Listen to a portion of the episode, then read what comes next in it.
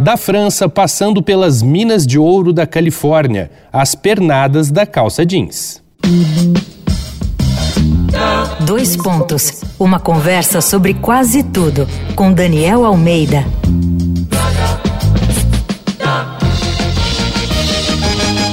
Nesse episódio da série Segunda Pele aqui do Dois Pontos, a gente vai falar de uma unanimidade, as calças jeans. E se você não é exceção a essa regra, agradeça a Baviera.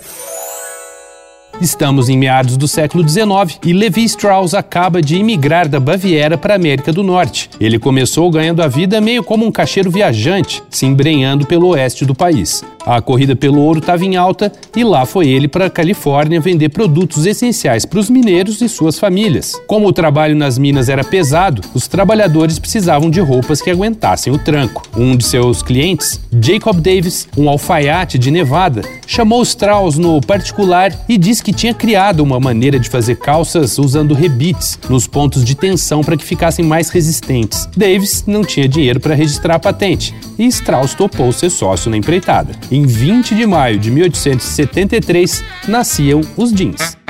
No começo, as calças eram feitas de lona grossa, o mesmo material usado para cobrir as carroças. Mas nessa época, o denim já era bem popular na França. É feito de um tecido de sarja de algodão super resistente e seca rápido, ou seja, muito mais adequado do que a lona. Na França chamavam de serge denim, que virou denim. Foi aí que o negócio de Levi Strauss bombou.